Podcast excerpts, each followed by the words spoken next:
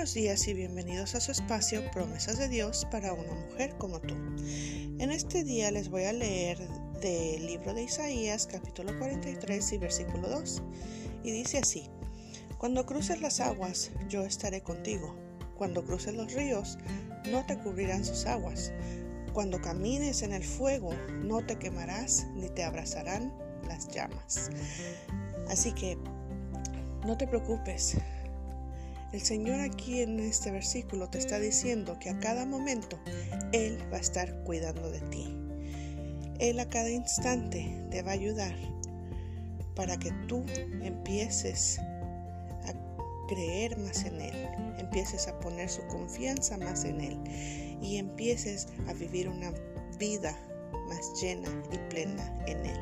Que Dios te bendiga.